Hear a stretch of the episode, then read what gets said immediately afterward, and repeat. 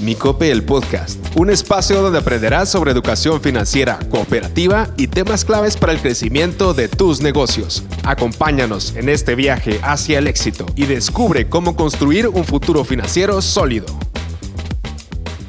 Bienvenidos nuevamente a Micope el Podcast. Yo soy Herbert Mendoza y estamos en el tema de empresarialidad.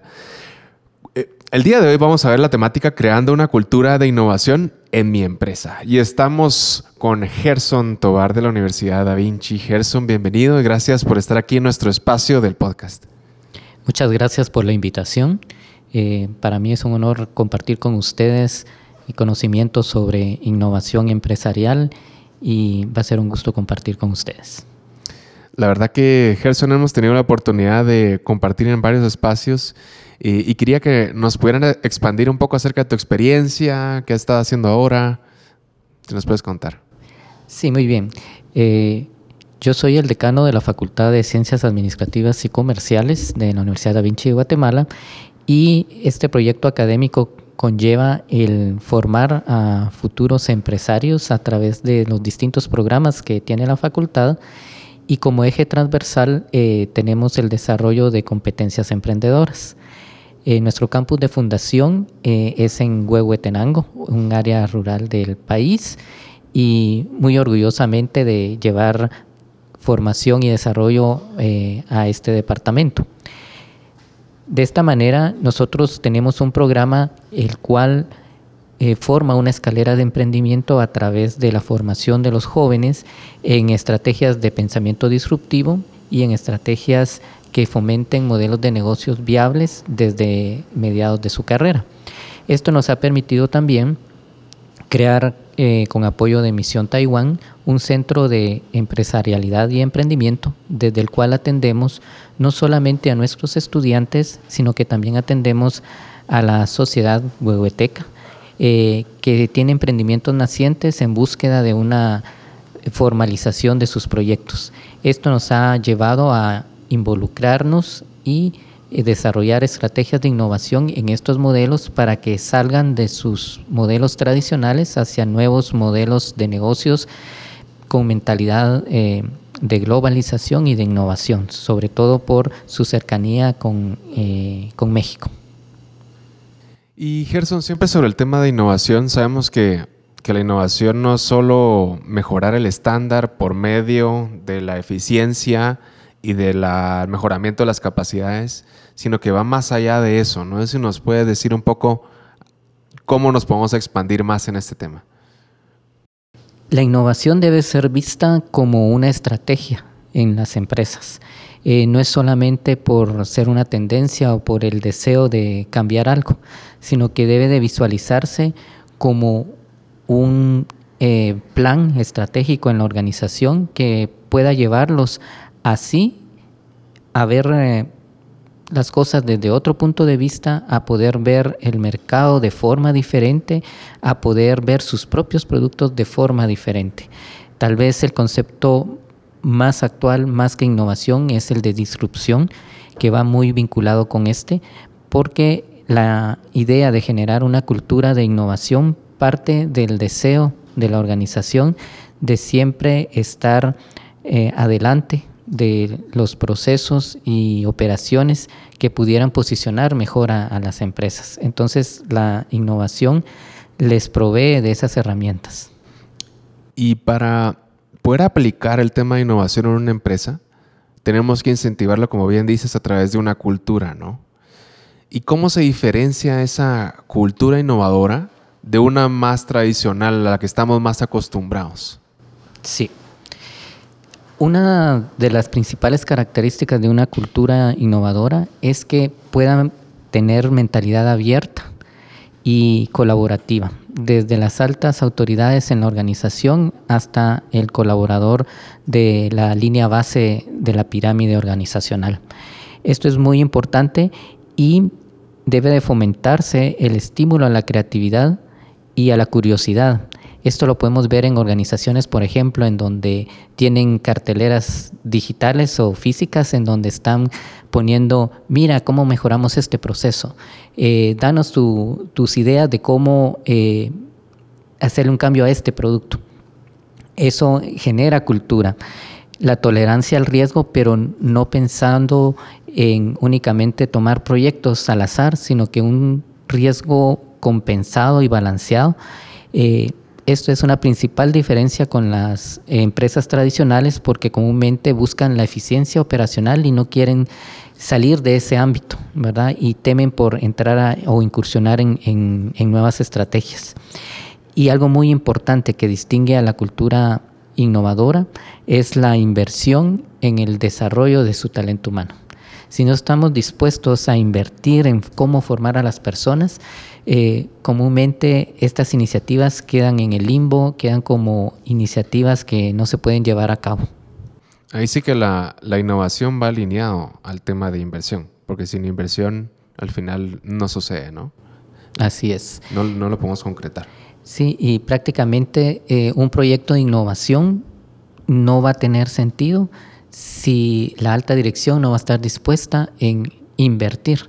Y esta inversión eh, no debe de, entenderse únicamente eh, en dinero, porque todo se monetiza, pero eh, muchas veces los cambios más importantes están en cambios actitudinales que se reflejan en posiblemente sí un mayor tiempo de trabajo, en formar a través de una breve capacitación, pero digamos esta capacitación puede ser brindada por el mismo talento humano interno que ha aprendido a hacer bien las cosas, el generador de la idea, los intraemprendedores y estos mismos formar a sus compañeros. Entonces entra en un círculo virtuoso en el cual en la estrategia de formación va vinculada una inversión, por ejemplo, en tiempo, no necesariamente en un alto presupuesto. Ahí mencionas un punto importante, va el cambio de mentalidad, ¿no? Desde abajo eh, hasta toda la cultura de la organización, pero como bien dices, viene de una iniciativa de las autoridades, ¿no? Y no sé si nos puedes contar cómo podemos como líderes, ¿no? Como líderes empresariales fomentar esa mentalidad. En, en el caso de la Universidad Da Vinci, ¿cómo lo hicieron, no? Sí. Algo muy importante acá para fomentar la cultura emprendedora es que se creen equipos multidisciplinarios en las organizaciones. Muchas veces la alta dirección puede tener fe en algún determinado puesto de equilibrio dentro de la organización o un líder que, es el que más promueve las ideas, pero al tener un equipo multidisciplinario le da la certeza a, a un consejo familiar en una empresa familiar o a una alta dirección de que lo que se va a plantear ha sido visto desde varias aristas. Entonces, el crear equipos multidisciplinarios no solo promueve a que los miembros se sientan identificados e incluidos, sino que también a que van a ser de mejor forma validadas las ideas. Y, en cierta forma, cuando la organización decide tomar la innovación como estrategia empresarial, entonces es muy importante visualizar tanto a la alta dirección como a los colaboradores en general qué es lo que se va a lograr con esa innovación, comprendiendo todos el, por qué, el objetivo que se va a alcanzar, entonces es mucho más fácil de justificar este tipo de proyectos en la alta dirección. En ese caso, entonces, ¿cómo alentamos al trabajador a que exprese sus ideas, sus proyectos? Y que también, bueno, nosotros como, como alta dirección en algún caso, como líderes, podamos ahí sí que aceptarlas y aplicarlas, que eso es lo que queremos ¿no? en este proceso. ¿Cómo hacemos eso? Esto se, se logra a, través increíblemente de estrategias de comunicación. Muchos de los logros de, de estrategias innovadoras, a pesar de que se necesita algún tipo de inversión económica, parte de efectivas líneas de comunicación estratégica interna y externa. Una vez se ha comunicado bien la visión que se quiere hacer con algún plan de transformación digital, por ejemplo, en la organización, esta transformación digital va a mejorar un proceso, va a mejorar cierta operación, una operación que genera cadena de valor. Entonces, cuando los que están involucrados en esa cadena, en ese proceso, eh, son identificados e incluidos en grupos, en equipos multidisciplinares de creación de ideas, eh, ellos se sienten parte del proyecto la mejor forma de involucrar a las personas es haciéndolos miembros de estos equipos y de esos equipos van a salir los líderes de determinados proyectos. hay que escuchar eh, activamente a los colaboradores. Muchas veces la, alta dirección piensa que posiblemente un obrero que está en producción no va a tener una muy buena idea de cómo mejorar un producto o que una secretaria que atiende por teléfono a los clientes no va a poder brindar una buena estrategia de servicio y parte de, del fomentar cultura emprendedora está en favorecer espacios donde vertir estas ideas, pero también después el reconocer quién dio la idea y darle un tipo de recompensa, no necesariamente económica, no necesariamente un aumento salarial, algunas veces sí el proyecto lo permite, pero sí un reconocimiento que a esta persona la, la motiva a nuevamente después en otro proceso de innovación también va a aportar nuevamente ideas. Y así es como se logra involucrar al talento humano, propiamente por comunicación efectiva, reconocimiento de sus ideas y algún tipo de recompensa. Sí, que vean el valor del aporte que están brindando, ¿no? O sea, no solo a través de, su trabajo común, ¿no? Desde su área de trabajo, sino al mismo tiempo, también desde estos espacios que, a, pesar de que son adicionales, son claves para cualquier desarrollo innovador, eh, la cultura innovadora de una, de una empresa una organización. Y también eh, en el tema de innovación, la hemos determinado a través de los resultados, ¿no? De, del impacto, del alcance que pueda tener. ¿Cómo, cómo la medimos? Fíjate que esa pregunta es muy interesante porque posiblemente ante todo proyecto de innovación entra en nuestra mente, pero eso cómo lo vamos a medir? Y si nos damos cuenta que la innovación la estamos utilizando como una estrategia empresarial, toda estrategia empresarial se mide por los mismos indicadores que todas las organizaciones tenemos, por los KPIs, por las ventas, por la rentabilidad, eh, por la cobertura de mercado, eh, por la cantidad de clientes a los cuales se ha accedido, eh, por algún análisis costo-beneficio que se tenga en la organización. Entonces, si queremos medir el impacto de la innovación, simplemente lo que tenemos que tener previamente es establecido qué metas vamos a alcanzar con ese proyecto de innovación. ¿verdad? El alcance de esas metas va a ser la medición de que el proyecto de innovación tuvo su impacto. Entonces podemos lograrlo a través de encuestas de satisfacción con los clientes, de entrevistas internamente a través de la retroalimentación, ¿verdad? Los que hicieron algún cambio en un producto, miren jóvenes cómo vieron este cambio, eh, eh, quedó bien, ustedes mismos si fueran clientes, de usuarios de este producto, cómo lo miran. Y todos esos procesos como de validación interna también sirven para medir el impacto de la innovación es muy, muy importante que eh, un proyecto de innovación parta de tener un proceso muy, muy delicado de elección de esa innovación que se va a hacer. O sea, no vamos a medir la innovación hasta que ya la metimos al mercado y vamos a ver si funciona, sino desde que se están haciendo la lluvia de ideas, se escogen las mejores y se pasa por un proceso depurado de cuál de esas ideas va a ser la mejor innovación que vamos a hacer. Partiendo de eso, no solo aseguramos que el proyecto pueda tener mayor probabilidad de éxito, sino que también nosotros vamos a poder establecer las líneas de medición. Ahí sí que es un proceso estructurado, no es algo que, nos inventemos, que solo salga de las ideas, sino que lleva una estructura y un proceso adecuado, ¿no? Así es. Eh, muchas veces el innovar lo asociamos a creatividad y muchas veces nos dicen creatividad es salirse del canasto. Y es cierto, sí es salir para proponer algo diferente, pero no el que sea diferente o el que sea nuevo va a significar que vamos a irnos fuera de una realidad y esa realidad pues va a estar sujeta en los recursos que se necesitan, en el grado de formación que tiene el talento humano que va a estar detrás y esos son los aspectos que van a formar parte de esa evaluación de la innovación, ¿verdad? la evaluación de qué estrategia elegir eh, para lanzarla. Entonces, sí es un proceso estructurado que los líderes de la organización, los líderes de estos proyectos pueden ir construyendo en conjunto de, de estos equipos que, quiero decirte muchas veces no es necesario, sobre todo porque creo yo que nos escuchan muchas MIPIMES, ¿verdad? Que piensan innovación, entonces tengo que tener mi departamento de innovación de productos nuevos o de desarrollo.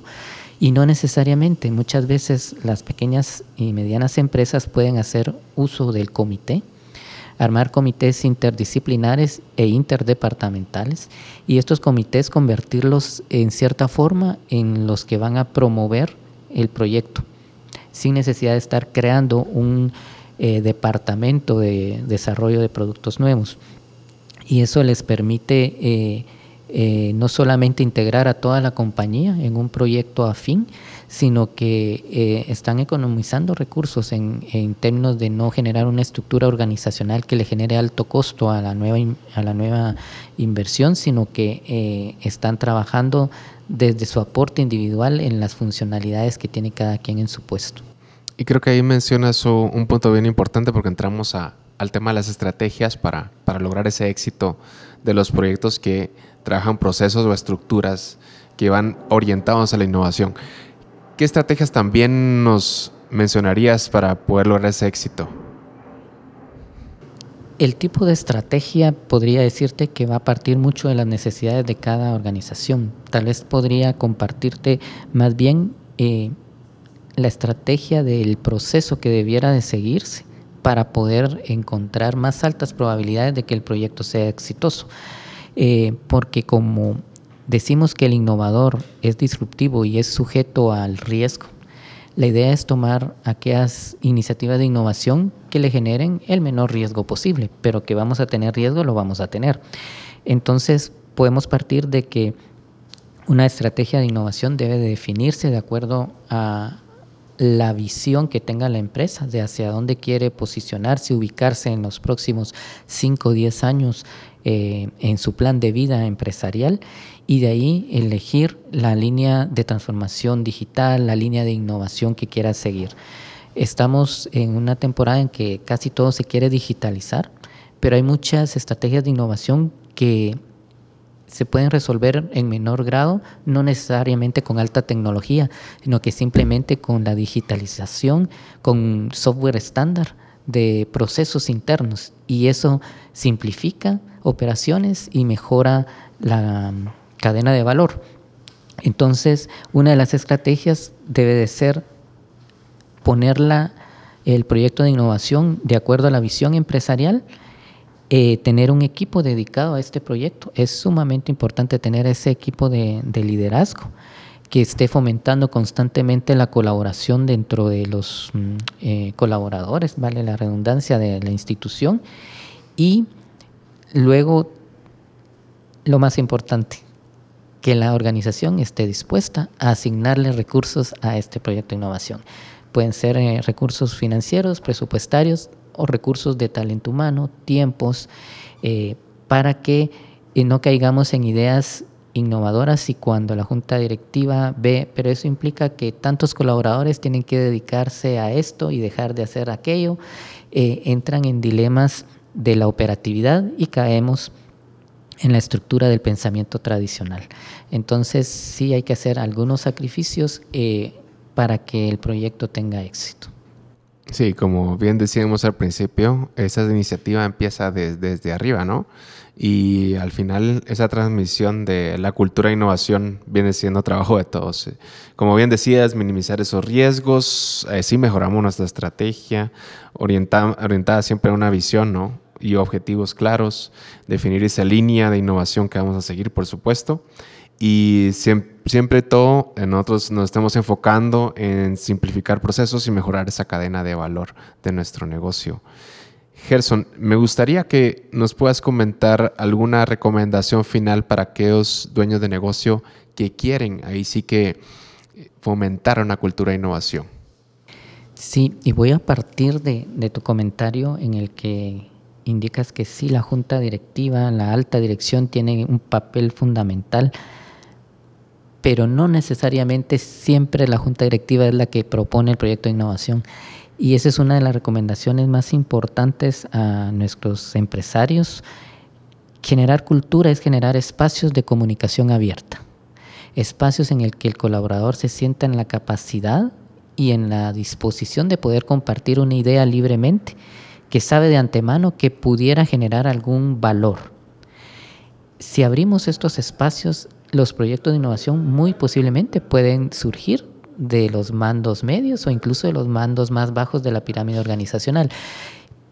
pero eh, sí estoy de acuerdo en el sentido de que todo proyecto de innovación lo debe de apoyar la alta dirección y debe de, entender la importancia del cambio, aunque su génesis pudiera surgir de un cambio tan simple como mejorar un proceso en la línea de producción, ¿verdad? Y, y, un operador de esa línea fue el que dio la idea.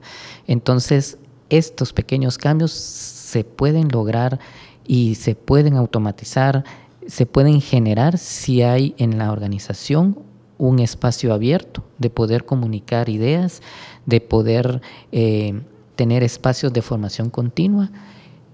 Eh, la formación continua no implica capacitarse con eh, empresas foráneas, sino que implica tener un plan mensual, puede ser bimensual, en donde los colaboradores estén formándose constantemente en innovación, en en su propia función eh, operativa de sus puestos y eso les va a ir generando iniciativas que pueden aprovechar compartirlas en esos espacios que la alta dirección favorezca, espacios libres, espacios de comunicación para transmitir ideas. Y las mejores ideas, pues este equipo líder que te digo que tienen que tener las organizaciones, el equipo de innovación continua puede ser, el, equipo de cultura innovadora, eh, puedan constantemente estar en evaluación de esas ideas para encontrar aquellas que van a generar eh, un modelo distinto, van a agregar un valor adicional a, a los servicios o productos que la organización tenga para la sociedad. Creo que siempre va muy relacionado a la persona, ¿no? Cómo podemos fomentar a través de la persona y el colaborador, como bien dices, esta formación constante y esos espacios de comunicación abierta y de acción abierta también. Gerson, la verdad que ha sido un gusto tenerte aquí en nuestro espacio del podcast de Micope. Y, y bueno, espero que nos volvamos a encontrar en otro de estos espacios y un gusto tenerte por acá. Muchas gracias, Herbert, igualmente. Desarrolla tu potencial junto a nosotros en Micope, el podcast.